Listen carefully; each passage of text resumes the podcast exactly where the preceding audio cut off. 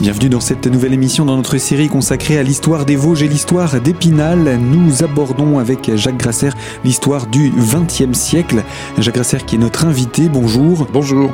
Je rappelle que vous êtes donc agrégé d'histoire et avec vous nous avons parcouru déjà de nombreux siècles. Le XXe débute à peine dans notre présentation et euh, dans ce cadre on a fait un petit flashback puisque en 1870 l'Alsace et la Moselle ont été annexées par l'Allemagne, euh, l'Empire germanique même, et cette annexion a provoqué l'exil, entre guillemets, de certains industriels alsaciens en direction des Vosges. Alors, euh, vous nous avez parlé principalement d'industrie textile. Quel va être l'impact de l'implantation de ces industries sur notre territoire, et ce, alors que la Grande Guerre, finalement, va se rapprocher assez vite par la suite? Voilà, alors donc on va construire dans les grandes vallées vosgiennes une puissante industrie textile. Euh, donc à Épinal, bah, c'est essentiellement euh, au nord et au sud de la ville, hein, à Saint-Laurent et euh, du côté de Golbet.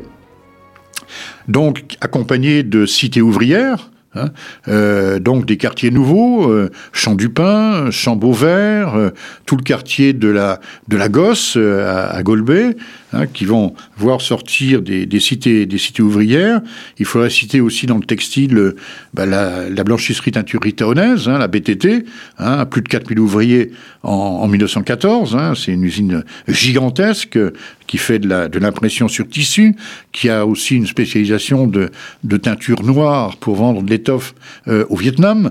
Hein, c'est quelque chose d'énorme, le long de la Moselle et le long du canal, hein, puisque tout ça aussi, on a besoin euh, du canal euh, donc la construction du canal de l'Est à partir de 1880-84, qui va passer le long de la Moselle, puis à, Épinal va passer par Golbet et les forges Chaumouzet-Girancourt pour redescendre ensuite en direction de la vallée de la Saône. Bon, bah, ce canal, ce canal de l'Est, branche sud, comme on l'appelle, il est destiné en particulier à amener le charbon nécessaire pour les machines à vapeur. Hein. voilà. Et on va avoir Épinal, donc à côté du canal, on va construire une usine à gaz, hein, puisqu'on va, distiller de la houille qui arrive par le péniche euh, pour faire du gaz d'éclairage. Euh, donc là où se trouve aujourd'hui encore EDF, GDF, hein, à côté du port. Et de l'autre côté, sur la rive gauche, euh, là où on a trouvé, où on a eu les abattoirs en dernier, on a un nouveau quartier d'habitation. là, rue de Nancy, faubourg de Nancy, on va construire une usine électrique avec un canal de dérivation aussi pour amener l'eau dessus, et une machine à vapeur pour fabriquer euh, de l'électricité. Cette électricité va permettre de ravitailler euh, des lignes de tramway électriques à Épinal. Hein, euh, trois lignes à Épinal existent en 1914. Alors elles n'ont pas vécu très longtemps parce qu'avec la guerre ça s'est arrêté. Hein, elles sont nées en 1906, mais on a beaucoup de photos hein, de ces tramways. Euh. Et, ces lignes desservaient quel quartier, quelle zone? Alors essentiellement une ligne nord-sud, enfin on peut dire deux lignes puisqu'il y avait le croisement à la gare. donc Golbet-Saint-Laurent. Hein, donc mhm. allant depuis euh, quasiment, on va dire, depuis le carrefour de Golbet, hein, le grand carrefour de Golbet, avec la route qui part euh, en direction de Mirecourt, et puis euh, le, bah, aujourd'hui le terminus à Saint-Laurent, c'était, on va dire, à peu près là où se trouve le Jean Casino aujourd'hui. Donc cette ligne passait par la gare. Hein, et puis une autre ligne qui, elle, passait aussi en partait de la gare pour monter en direction de Poisson-Pré donc en direction, euh, en, direction de l'Est. Hein. donc voilà. Ce, sont des voies qui aujourd'hui. Euh, quand on est curieux sur les façades, on voit encore les crochets, l'accrochage des caténaires de, des lignes électriques du tramway.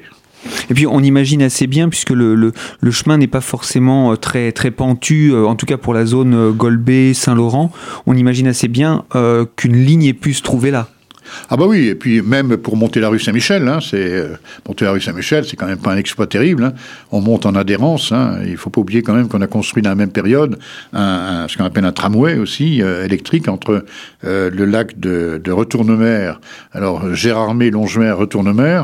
À partir de Retournemer, un tramway électrique qui monte à la Chourte quand même, et de la Chourte qui va au Nec. Et le tout en adhérence, hein, sans crémaillère. Donc voilà des travaux aussi gigantesques pour euh, aller euh, jusque-là. C'était très intelligent. Plutôt que d'avoir aujourd'hui des milliers de voitures sur la route des crêtes, c'était plus, beaucoup plus intelligent d'avoir une ligne de chemin de fer qui montait là-haut. Et en plus de ça, sans polluer, puisque c'était un train électrique. Un train électrique à l'époque. Voilà. Et donc, c'est, toutes ces installations vont faire que cette ville d'Épinal va beaucoup se développer au niveau de sa superficie. De, de oui, elle se développe au, nord et au sud, hein, essentiellement. Et puis, euh, sur le coteau de Chantraine, au-delà de la gare, hein, avec ses, d'abord le quartier euh, euh, dont je parlais tout à l'heure, le quartier de la gare avec ses centaines de cheminots, hein, il faut bien les loger, et puis euh, donc tous ces militaires, puisque les militaires ne sont pas tous à la caserne, les officiers habitent en ville aussi. Et puis, bah, on a aussi donc progressivement construit tout le quartier de Chantraine. La, la ville de Chantraine naît à cette époque-là. Hein, la, ville de Chantraine est née dans cet intervalle 1870-1914. Avant, c'était un, écart des forges, la ville de Chantraine. Hein, ce qu'on ne sait plus beaucoup aujourd'hui, mais c'était un écart des forges. Hein. voilà. Eh bien voilà donc pour cette, euh, zone, euh, cette période également qui voit beaucoup de changements. On a, on a peur de cette guerre qui peut s'approcher à tout moment? Euh, non, c'est une question un peu controversée. Euh, non, parce que en, fait, euh, on, vit quand même en intelligence, on se parle, il y a des congrès internationaux, il y a des incidents, certes, mais euh, on n'est pas toujours en train de se dire que ça va éclater euh, d'un moment à l'autre. Hmm. Euh, d'ailleurs, la preuve en est que, sans se rapprocher du mois de juillet 1914, la preuve en est que on prévoit, par exemple, par les fortifications d'Épinal tout à l'heure, on met en route en 1908, il me semble, un nouveau programme de modernisation des fortifications euh, qui doit s'étaler jusqu'en 1920 ou 1922. Hein. Par exemple, on prévoyait à Épinal de construire un nouveau pont euh, bah, du côté des Grands Sables, hein, au, sud de la ville, en face de l'arrivée de la route de Dounou. Hein, euh, de façon là aussi à faire passer le chemin de fer militaire là-bas. malheureusement, la guerre arrive trop tôt, ce pont nous manque toujours aujourd'hui. Voilà. Donc euh, quand on fait ces prévisions-là, on n'imagine pas que la guerre, bah évidemment la guerre peut éclater à tout moment sur un incident, c'est vrai, mais on n'imagine pas que ça va éclater euh, tout de suite euh, comme ça. L'esprit de, de, revanche aussi est quand même un peu passé. Hein. Il faut pas quand même oublier que la guerre de 70, c'est 40 ans en arrière. Il y a une génération. Il y a deux générations qui se sont écoulées. on a une certaine habitude de, de vivre ensemble aussi. Hein. Euh, moi, ma famille, une partie de ma famille euh, a opté pour la France, donc été à Épinal à cette époque. Et puis j'en ai une autre partie qui est toujours en Alsace.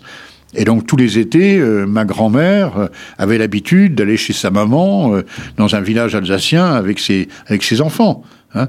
euh, y, a, y, a, des, y a c'est pas la frontière est pas est pas, fermée, hein, c'est pas mmh, étanche. Bien hein, sûr. Hein. Alors évidemment, on dit euh, toujours les Alsaciens pour se moquer disaient que le dimanche les Vosgiens allaient sur la rue, sur la sur la crête des Vosges, elles se hissaient pour regarder la riche Alsace de l'autre côté. Hein, bon, voilà. ça reste de la moquerie.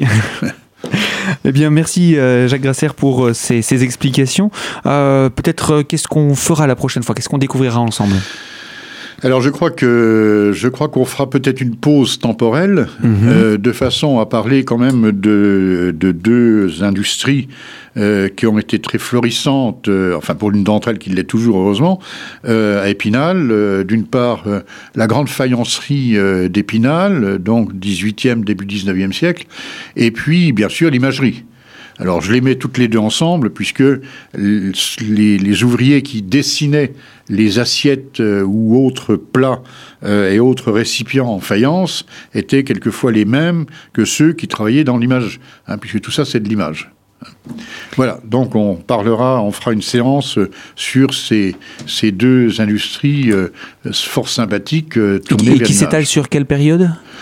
Bah, le, Alors, le, la faïencerie, c'est euh, fin 18e, début 19e. Mhm. Hein, elle a existé pendant un peu plus d'un demi-siècle. Euh, euh, l'imagerie, elle, elle est présente comme dans toutes les villes depuis fort longtemps. Alors on ne sait pas depuis quand mhm. exactement. Les premières images d'Épinal, c'est des images qui datent du XVIIe siècle. Hein. Euh, voilà, Claude Cardinet, etc., les premiers imagiers. Si on parle de l'imagerie d'Épinal telle qu'on la connaît aujourd'hui, cette fois, c'est au moment de, à peu près à l'époque de la, de la Révolution, hein, donc fin du XVIIIe siècle, que euh, ce qu'on appelle la vieille dame du quai de Neuville aujourd'hui va naître avec la famille Pellerin. Hein.